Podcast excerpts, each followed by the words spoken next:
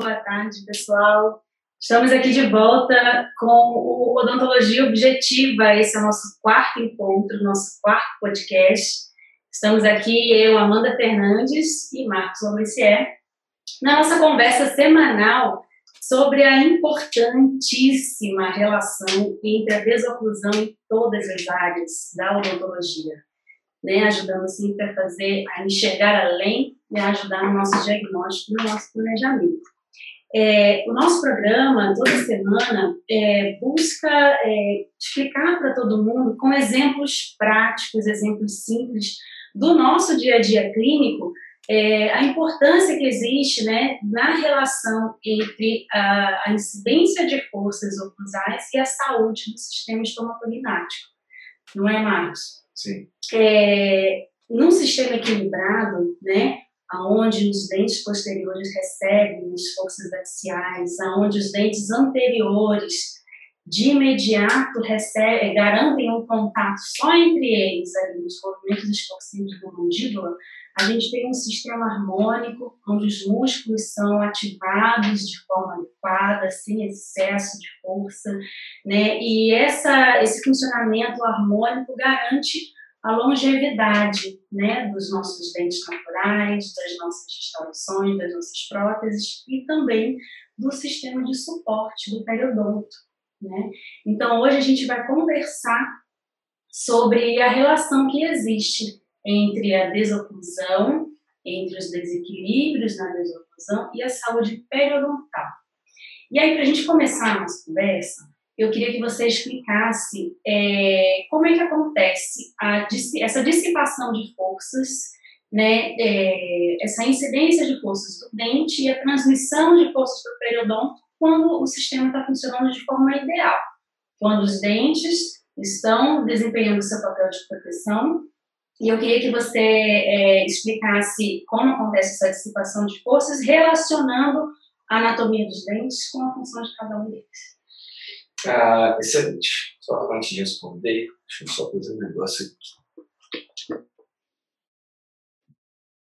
Ok.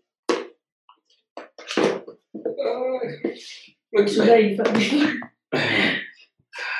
Ah, vamos aí, Fabio. Bom, ah, muito legal. Acho que eu com. Não, ao vivo com florzinha. Deixa com florzinha. É, bom, uh, inicialmente é muito interessante a gente observar que, que uma, um dos assuntos mais importantes que eu vejo hoje da odontologia moderna é justamente entender como que funciona a dinâmica física dentro do dente a gente tem uma certeza que a, cada pessoa vai reagir de uma forma diferente ao mesmo estímulo. Porém, existem regras que acontecem independente uh, da nossa adaptação. Por exemplo, leis da física elas existem justamente porque acontecem uh, coisas que, que praticamente, invariavelmente, na, na, na matéria vai ter alguma reação assim meio papo meio filosófico, mas é isso que é hoje a odontologia que a gente precisa. Aquela odontologia que procurava encontrar bichos, né, falar assim, as bactérias, micro-organismos que eram realmente uh, grandes malfeitores, grandes uh, uh, problemas que nós tínhamos de rotina. Hoje a gente observa que esse tipo de problema tem diminuído na medida que a gente vê e enxerga ah, ah, que os pacientes têm cada vez mais procurado ah, ter informação, ter acesso à informação, ter acesso fio dental e tudo mais. E tendo isso em mente, Amanda, entra o que você perguntou, que da mesma forma que existem regras, existem leis da física para um monte de coisa, para o carro frear, para o avião voar, o submarino descer, Existem leis, por exemplo, que fazem com que o dente uh, tenha né, as forças dissipadas internamente. E essas forças vão causar um resultado que pode ser positivo ou pode ser negativo. Então, uh, é fácil de entender uh, os materiais aos quais a gente trabalha. É só pensar o seguinte: primeiro, a a, a, o esmalte, a gente tem o esmalte, a gente tem a dentina, a gente tem o tecido periodontal, que a gente vai falar do ligamento, cemento e, e o osso alveolar, lamilar, o fibroso que está próximo do ligamento, e o próprio osso uh, de, sustentação ao redor, que pode ser um osso mais delgado, mais espesso, e daí, por isso tudo, esse de investimento que é a gengiva. Claro que outros que eu não citei, mas esses são os básicos. E quando a gente fala de uma força ideal, um dente como um molar, por exemplo, a gente pode imaginar uma força ao longo do eixo. Né? Ele foi desenhado, né, os molares, os premolares, os posteriores, foram desenhados para receber forças ao longo da sua estrutura. É, não é à toa, por exemplo, que o terceiro molar, que os molares têm às vezes duas raízes, três raízes, que o superior tem três raízes, justamente porque é onde o osso é mais uh, provável, é, é mais é, menos denso e precisa de dissipar melhor, tem o seio maxilar, que foi feito para a face mais leve, né, e já no inferior a gente tem duas raízes, então o premolar tem uma raiz dentro do premolar, então todas essas esses detalhes anatômicos, que parece até um pouco de coincidência, não é? Uh, quando a gente coloca isso num equipamento chamado Elementos Finitos, que é uma, um computador né, que tenta simular situações físicas uh, relacionadas a qualquer coisa, como uma aeronave, como um submarino, como um carro de corrida. Inclusive, a gente coloca lá os dentes, eles conseguem simular o que acontece, como a força é dissipada dentro do. E quando você observa uma força oclusal no molar, por exemplo, toda aquela estrutura ela, ela desempenha uma, uma absorção dessa força de uma forma extremamente uh, uh, responsável e extremamente eficaz. O esmalte, como o esmalte foi desenhado, a dentina, que eu chamo de monte de canudinho, né? pode dizer que o esmalte é fosse vidro e a dentina canudinhos. Então, você imaginar essa estrutura que tinha tudo para dar errado, né? em cima de canudinho coisa mais louca, quando você para para pensar friamente, fala, cara, Deus é muito doido, colocar um negócio desse, colocar, a gente colocar um vidro em cima de um titânio, né, uma coisa muito resistente, na verdade não. Ele fez propositalmente para que a força fosse dissipada, ou seja, você tem um contato, então você tem contato de duas, dois, dois elementos, tá? Sempre você tem contato, por exemplo, um, um, um tipo de, de exemplo que é muito fácil você ver, quando deu assim, de automobilístico, tá? o impacto entre duas massas com velocidade, ou seja, a mordida, é, distância, né, vezes a distância e tempo, você tem velocidade. Então, a mandíbula que você está mordendo, está mastigando, você está gerando uma velocidade. Um, uma, o molar inferior está a uma distância do superior e ele vem e fecha. Então, esse trajeto é uma energia que, quando tem um contato, ela precisa ser dissipada. Então, se você entende isso, assim, eu sei que uh, muita gente na época da, da segundo grau, né, odiava física, uma das matérias que é menos, é menos amada no geral, eu adorava. Então fica muito fácil eu explicar isso, justamente porque imagina dois carros sendo acidentados, tá? É, por exemplo, dois carros batendo de frente. Ah, todo mundo já sabe que se o carro estiver mais rápido, a destruição vai ser melhor. Se um carro for maior que o outro, o carro for menor, vai se dar muito mal. Então, essas, essas percepções ah, de, do dia a dia que a gente vê com o impacto de outras coisas, a gente consegue entender. Mas quando vai para o dente, a gente que trava, mas é a mesma coisa, são as mesmas leis que estão ali. Então, se você pega um molar, batendo em outro molar, através da velocidade gerada pela força dos músculos, se essa, dependendo como vai esse impacto, né, você vai ver como que vai ser dissipada essa energia. E aí é o ponto agora. Ah, quando os molares, ou os premolares, ou os dentes anteriores, inclusive né, as duas laterais, tudo de oposto dentes posteriores, mas vamos falar para os posteriores, que é a sua pergunta, o que as pessoas os nossos ouvintes, os nossos uh, telespectadores, precisam entender que quando nós temos uma força que foge ao ponto ideal você explica o modelo. É a molar, toda aquela estrutura de vidro, que além de que o esmalte, ele vai contrair, ele vai, ele vai comprimir, né, desculpa, ele vai comprimir a dentina, e a dentina vai ter que absorver, como esponja, assim, absorve aquele impacto da, da, da força oclusal, e essa energia que a, a dentina absorve, ela é transmitida através do líquido periodontal, e as fibras transmitem toda essa energia através das fibras para o osso, e assim sucessivamente. É, então, assim, aí é, a minha pergunta foi é, de, de, modo geral, né, assim, todos os dentes, né, é, é, a anatomia de cada um, sendo tanto posterior quanto anterior, né, como seria essa, essa dissipação de forças, considerando a anatomia de cada um. É.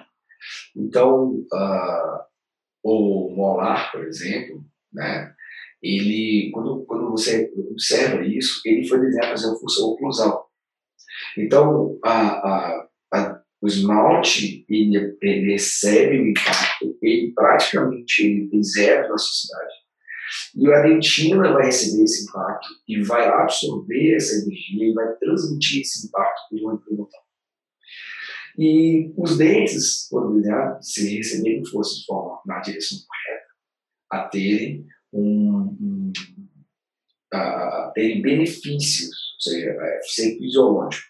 Então, por exemplo, o molar nesse sentido, oclusal já incisivo, por exemplo, já tem uma outra estrutura radicular triangular, né, o símbolo, a região parte mais delgado do que a região vestibular, as, as raízes mais alongadas, tanto o cílio central como o canino superiores, por exemplo, até os inferiores, inclusive. A anatomia deles já foram desenhados diferentes. Então, os decisivos já foram desenhados ser forças laterais. Por isso, por exemplo, que tem a, a região vestibular diferente da região palatina, você tem muitos, o esmalte do, dos incisivos é totalmente diferente, a forma como é distribuído isso, do que os molares. Então, assim, Amanda, o mais importante é que, independente do, da anatomia dentária, né, eu poderia falar aqui de todos os molares, prédio, como é funciona cada elemento, eu acho que se a pessoa que estiver escutando a gente entender que o que vale mesmo tá, ao começar esse processo, o que vai mesmo é entender a dissipação de energia. Então, se um dente posterior recebe uma força de tipo pouco usar, essa energia ela vai ser dissipada ao pelo esmalte, pela dentina, ligamento, e isso vai estimular fisiologicamente que esses estruturas se mantenham. Se dizer central, se você tem uma força palatina vestibular, por exemplo, superior, essa força ideal né, considerando um ângulo de desocupação favorável também, que desfavorável cria problema, você vai ter também essas estruturas metidas. O máximo vai acontecer é desgaste por uso do esmalte. Né? O canino já é, é igual, o canino ele foi desenhado para você lateralidade.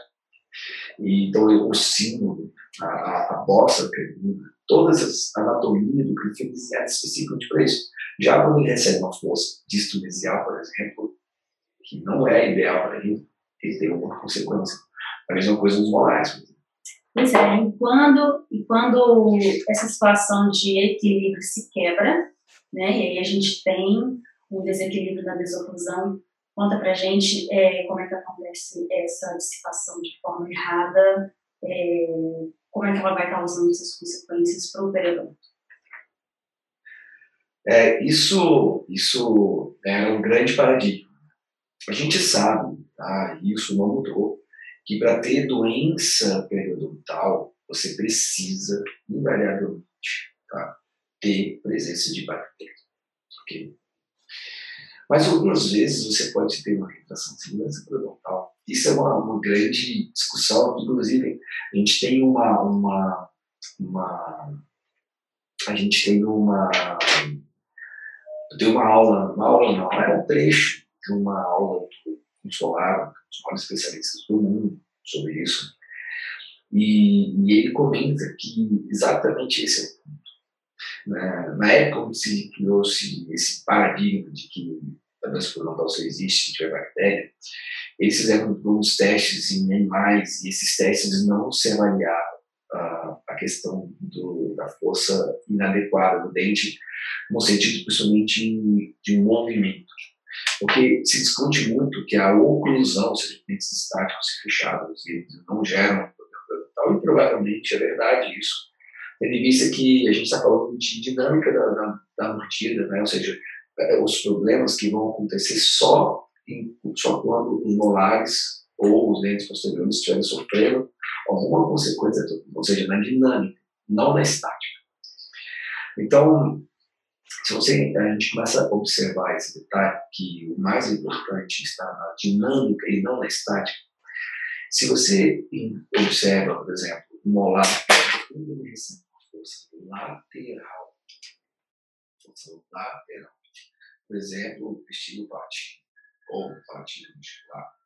Então, o molar ele foi feito para receber forças axiais, ok? Mas por algum por motivo, ou por falta da linha anterior, ou por às vezes desgaste da linha anterior, ou às vezes por uma reabilitação que não permitiu a segurança da linha anterior, ou então às vezes a pessoa tem mordida aberta né, anterior, vocês não têm as guias, alguma consequência vai acontecer. O fato dos dentes ficarem roçando, como se fosse ruminando, os molares terem uh, simultaneamente recebendo forças laterais, seja em qualquer sentido, vai haver algum tipo de consequência. E por quê? Porque essa energia que era para ser favorável, ser dissipada ao redor, ao, ao, ao longo da estrutura do dente, ela passa a não ser dissipada corretamente. E alguma estrutura acaba pagando o preço por isso.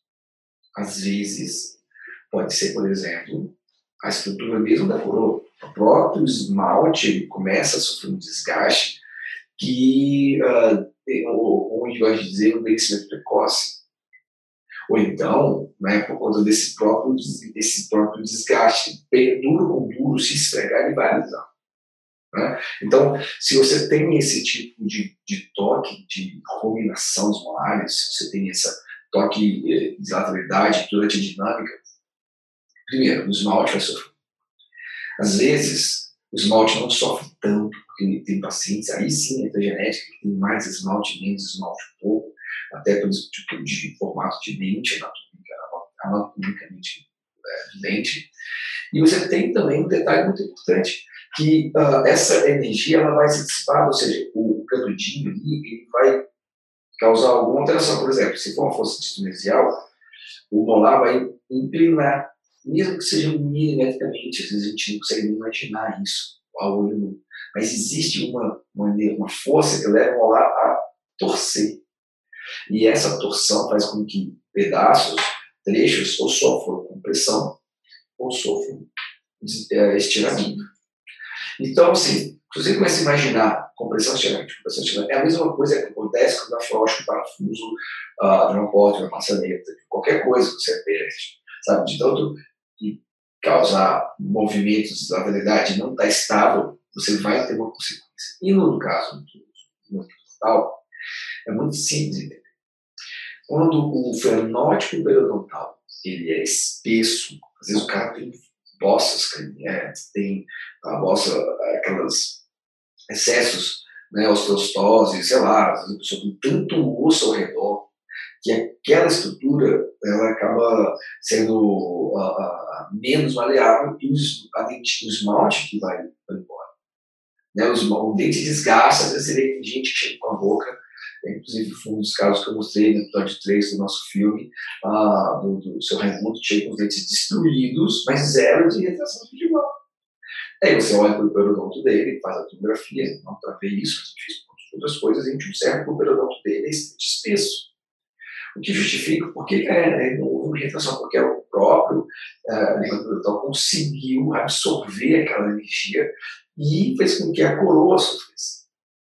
A coroa clínica sofreu. Chega aquele paciente com cotoquinhos de dente e o cara tem um zero de retração. Já em contrapartida, os pacientes, principalmente pós-orto, que são naturalmente vestibularizados e deixa a parte vestibular, por exemplo, muito delgada, esses pacientes tendem, por terem fenótipo mais fino, a essa dissipação de energia ser descontada lá no tecido periodontal, lá no tecido de sustentação, porque quando existe compressão do osso e, e essa, essa falta de osso, essa, esse negócio muito delgado, faz com que quando um dente movimenta, a área de compressão comprime o ligamento periodontal, que comprime as células ósseas que estimulam a reabsorção. Então, de uma forma bem mais objetiva possível, é assim, se o paciente tem um fenótipo periodontal delgado, ele vai pagar o preço de uma retração quando ele tiver um desequilíbrio Ou algo seguinte. Já o paciente que tem um fenótipo muito espesso, ele, quem vai pagar provavelmente vai ser a curva clínica e o, a parte endodôntica. Onde o paciente que tem um espessamento, ele tem um dente sensível, depois o canal, mas não tem, não tem, não tem ah, aquela retração. Ou quando tem, tem aquela, aquelas situações de tomar de cunho, parece ter uma cárie do dente, assim, que vai fazendo vínculo de tão espesso que é o ligamento periodontal, o, o, fenótipo periodontal, não é o ligamento, fenótipo como todo, né, todo o tecido periodontal mais espesso. Então, assim, é, é muito interessante a gente observar que, que quando a gente entende isso, a gente começa a entender, compreender por que em alguns lugares a bactéria entra melhor. E aí entra a segunda parte, né, onde existe essa questão física, mas existe também a questão biológica. Então, às vezes, o paciente tem um máximo de cuidado, o paciente tem um melhor tipo de higienização, mesmo assim tem uma doença produto. E às vezes a pessoa tem uma qualidade de questionável e não tem aquelas coisas, mesmo tendo desgaste de dentes. Né? Então, uh, uh, nós sabemos que a, a, grande, o grande ponto ali de virada é, é Mano, tem uns detalhes que é importante a gente lembrar. Por exemplo, tem pacientes que têm problemas de, por exemplo, é, é, como é que eu vou dizer, sistêmicos. Tem pessoas que têm doenças autoimunes, tem pessoas que têm né, doenças como diabetes, tem pessoas que têm problemas ah, que vão além dos dentes. E essas são situações diferentes.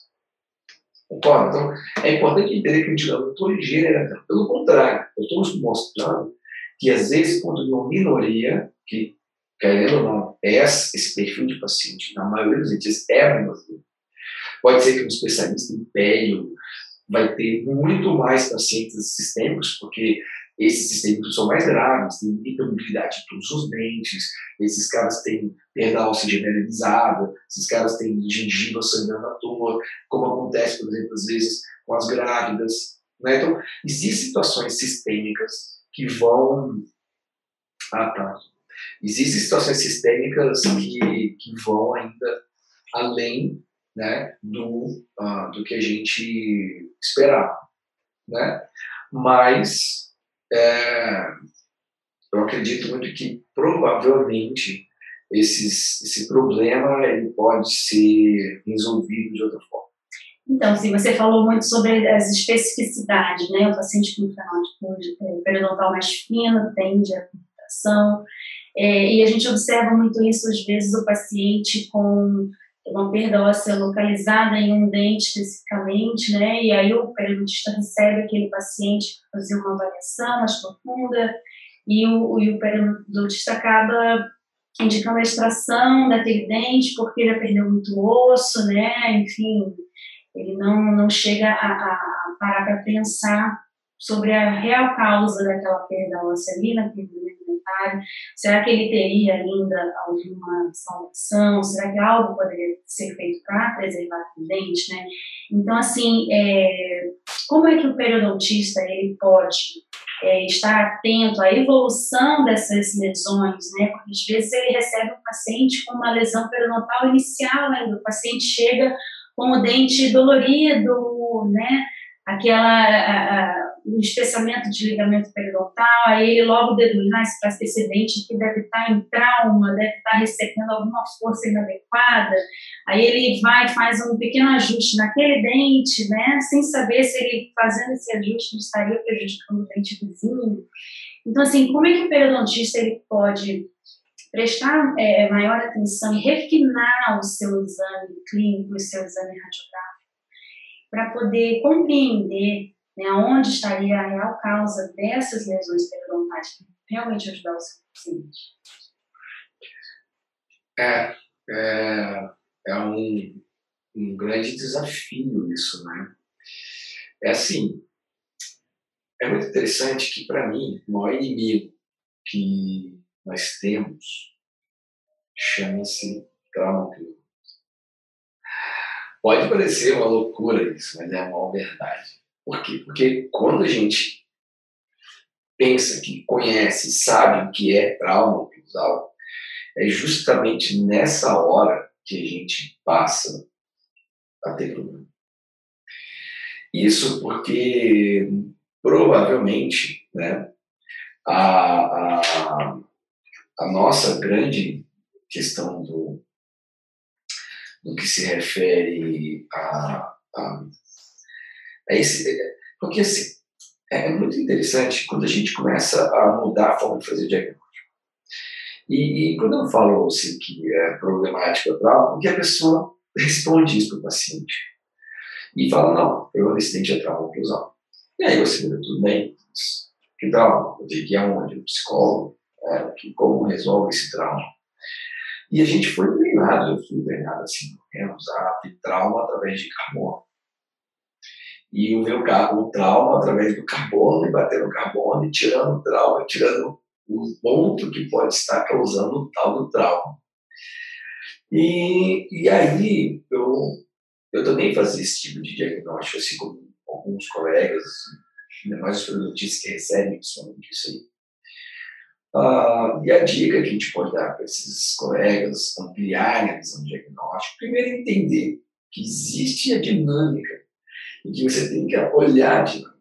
Então, uma das coisas que eu ensino muito meus alunos a fazer é, no exame clínico, antes de pedir para, de ficar olhando se tem cário, se não tem, pega o afastador, pega o celular e grava o paciente fazendo os movimentos lateralidade direita, lateralidade esquerda, grava ele fazendo esses movimentos, sabe? Grava ele pedindo para o paciente fazer protrusão, analisa o lado contra, analisa o lado de balanceio, né? ou seja, o paciente está indo para a esquerda, observa-se para a direita da, da, da observa todos os movimentos, observa tudo que tiver movimento.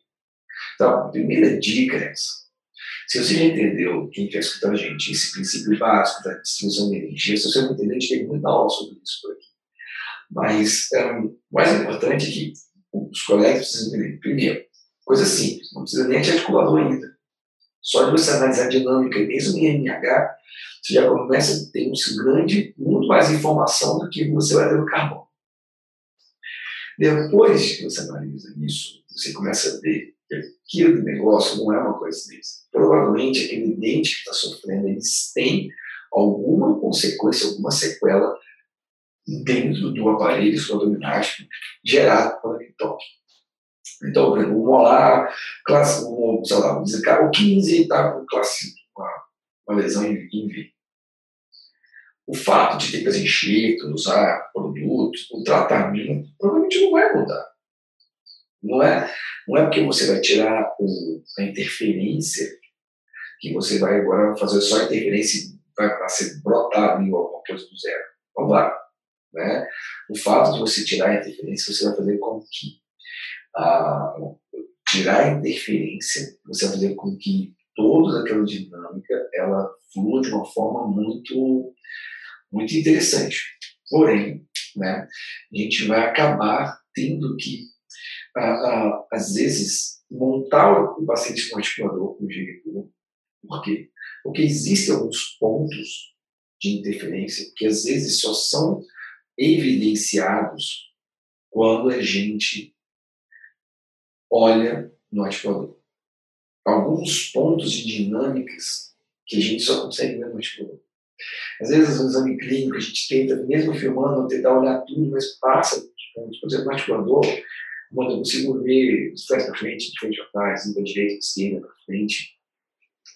E eu consigo ver em RH, eu consigo ver na, na, na posição fisiológica, eu consigo ver em vários pontos. Então, se você quiser um diagnóstico melhor, o primeiro ponto é isso, analisar a dinâmica.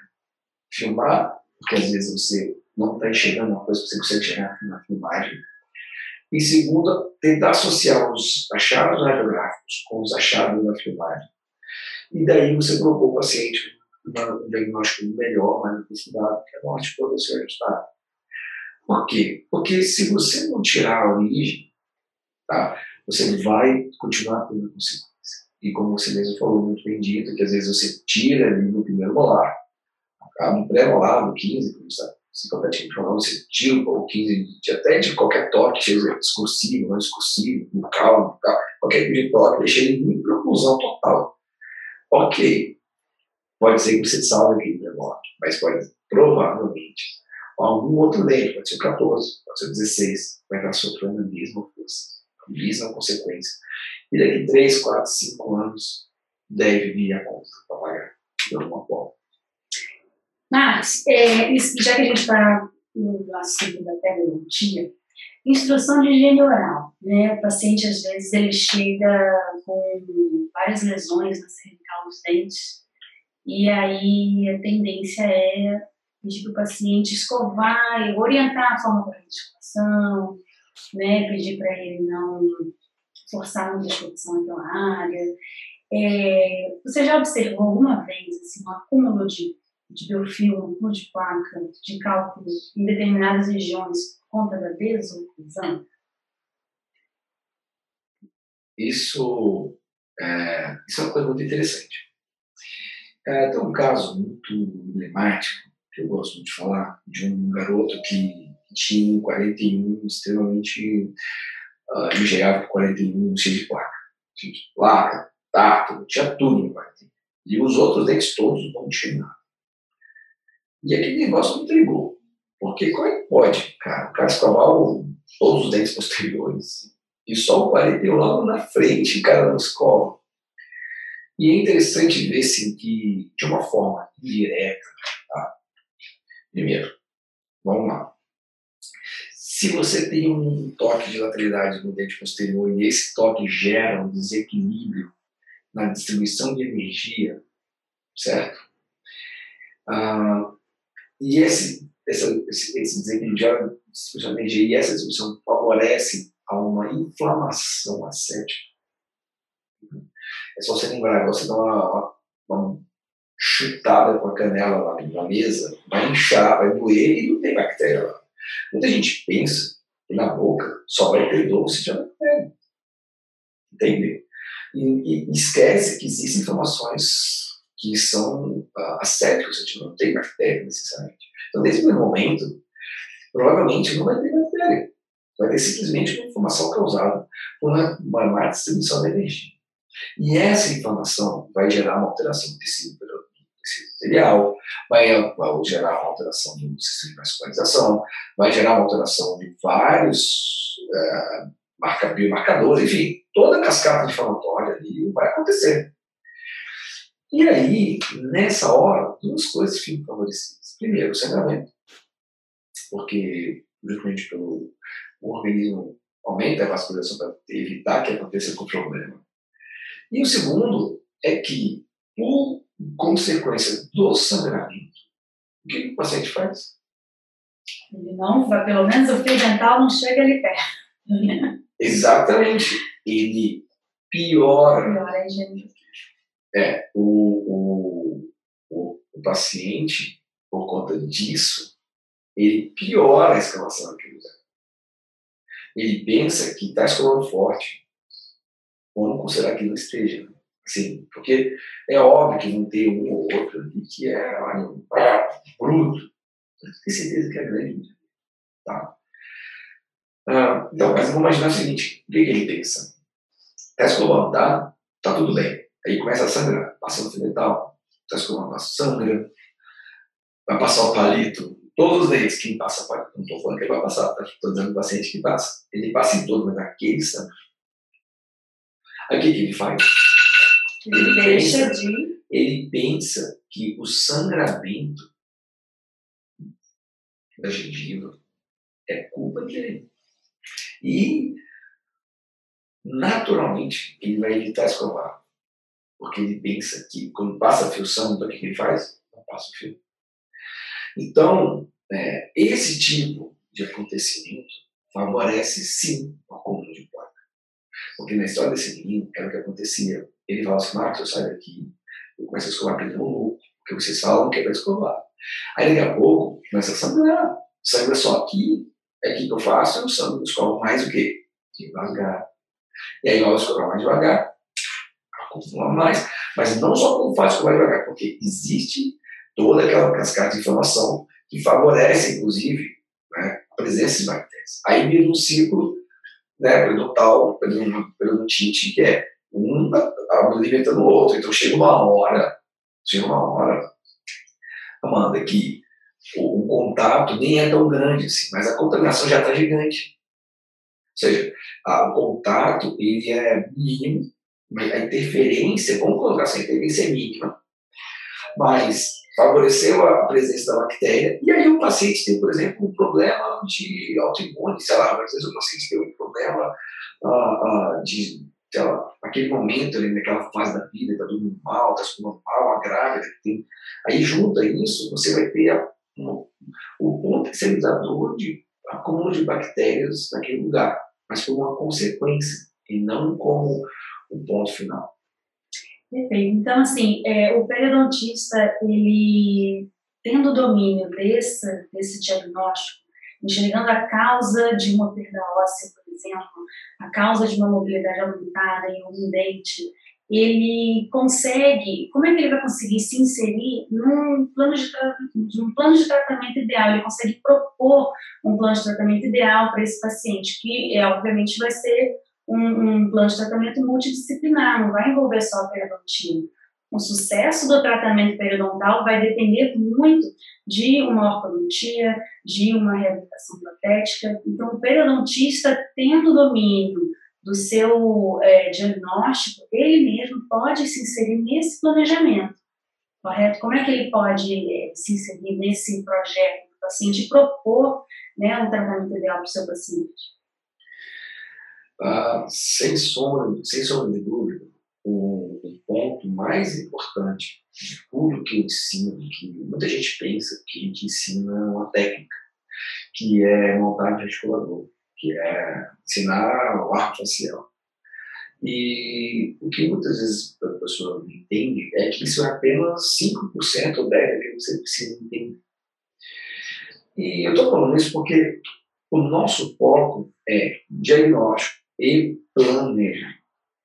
E dentro do que a gente acredita ser o ideal para odontologia, todos os profissionais deveriam saber planejar. Eu não disse que deve saber fazer tudo. Planejar. Então, por exemplo, se você é perguntista, chega a sua mãe no seu consultório com um problema de um molar, uma bolsa periodontal, uma retração, você vai fazer o quê com ela? Vai falar para ela que está escovando demais você vai deixá-la perder aquele dente? Ou você vai mandar as implante? Ou será que seria muito mais interessante você pegar sua mãe, mesmo você sendo perguntíssimo, monta ela no articulador, você domina esse processo. Você não depende de terceiro. O fato de você dominar o planejamento não quer dizer que você vai executar todas as etapas. O fato de você entender de planejamento vai fazer com que você possa distribuir o tratamento. E se, por exemplo, você é o dono da clínica, você pode chamar parceiros. Se você é um da clínica, você vai distribuir isso para os seus colegas, assim como os outros colegas vão distribuir para você a periodontia quando vier. Então, o passo é, você pode e deve aprender a planejar. E o planejamento está envolto de alguns processos. Por exemplo, primeiro entender que não é só aquele, aquele dente, aquele enxerto. Olha que legal. Chega um periodontista, tem uma retração nos, nos prédios, molares, enfim. De dinheiro, que é um pouco disso que você está me perguntando, assim, de como o cara vai se inserir no processo. Você pode chega com esse, com esse problema, o periodontista basicamente vai oferecer o quê? enchente de igual, por exemplo. É um tratamento básico, um enchente de igual. E manda o cara embora. Sendo que se ele domina esse, esse, esse diagnóstico, se ele identifica, por exemplo, que às vezes precisa só mudar a anatomia dos dentes anteriores, não precisa reabilitação. Precisa mudar a anatomia dos dentes anteriores. Ele pode propor. Ele pode propor, deve propor. Até porque o nome dele a longo prazo está naquele, naquela cirurgia que foi feita. Então, como que eu, eu enxergo isso nas especialidades que pensam que esse assunto é só para quem reabilita? É só pensar o seguinte: chega um paciente no consultório com essas questões clínicas que a gente está falando. Aí ele, olha só, Amanda, eu vou realmente fazer um enxerto aqui de gengiva, porque para recuperar, perdeu? Só através de preenchimento com material da própria, da própria gengiva sua, a técnica segura, que vai ter, sabe, tem tudo para dar certo tudo mais. Só que as muda. Então, esse aqui vai custar, sei lá, X, vai custar 10 mil, sei lá quanto vai custar. Só que tem um detalhe: o que fez causar isso não é só a sua escolação, é o fator da dinâmica da sua mordida que está propiciando isso. Tem um detalhe: se eu desse jeito a gente não cuidar desse fator, não precisa ser imediato, mas se não cuidar desse fator, o que fez a gengiva retrair nos últimos anos vai fazer nos próximos. E aí, sem contar que às vezes pode ser que a gente não retrai mais o dente passando por ele. Tem que fazer canal. Não de imediato, mas a longo prazo a gente tem esse problema. E para prevenir, você tem que fazer um diagnóstico, um elemento para ver se às vezes precisamos fazer alguma alteração de forma nos dentes. Às vezes os dentes estão tão ruins. Só precisa alterar a forma um pouco. Às vezes os dentes estão muito ruins. E a pessoa precisa entender que às vezes ela não está ali pela estética dos dentes, mas acaba que você explicando que a falta de estética dos dentes está propiciando aquele tipo de problema, na pior das hipóteses, você dá na liberdade do paciente decidir se ele quer ou não. E a partir desse ponto, que ele decide com você fazer um diagnóstico do diagnóstico transarticulador, por exemplo, você precisa aprender a mais do que você já sabe, no centro autista, aqui no exemplo, é aprender a encerar funcionalmente. A partir daí acabou. A única coisa que você vai ter que aprender para ter um domínio legal é encerar. E pode parecer uma loucura? Mas encerar é encerar que legal. Então você tem um objetivo muito bacana, que é esse domínio aí do planejamento. É ótimo. A vontade de fazer isso é muito maior. Então, assim, o que, que a gente eu tenho recomendado, então, no fim das contas? Eu realmente recomendo que os colegas que são periodontistas, programas de hoje, ou são ou dentistas de trabalho, ou são dentistas uh, pediatras, geriatras, ou seja, são especialidades um pouco mais, uh, uh, como é eu vou dizer, mais seletas, assim, de tipo de, de público, você está apto, você pode estar apto a fazer qualquer tipo de planejamento. A gente até falou, acho que no podcast 2 ou 3, a diferença entre reabilitação né, e especialista em prótese. A gente pensa que a parte de reabilitação está associada ao especialista em prótese. A partir do que você faz um planejamento funcional, de mudança de forma dos dentes anteriores, ou de mudança de material, de mudança de dinâmica, você não precisa necessariamente saber fazer aquilo. Você pode contratar, combinar, acertar com colegas que sabem fazer. Até porque o sucesso do seu tratamento periodontal, da sua cirurgia ali, está diretamente relacionado a isso. Você propõe apenas uma cirurgia de, de, né, de encher o paciente, não tira a causa e depois o paciente volta com a recidiva ou não volta para você, porque o problema né, é, voltou a acontecer. Então, é, esse poder de enxergar a causa daquela lesão periodontal, ele, ele realmente não tem preço. Todo, todo mundo deveria é, poder enxergar isso, né, e saber enxergar isso para o melhor tratamento do seu paciente.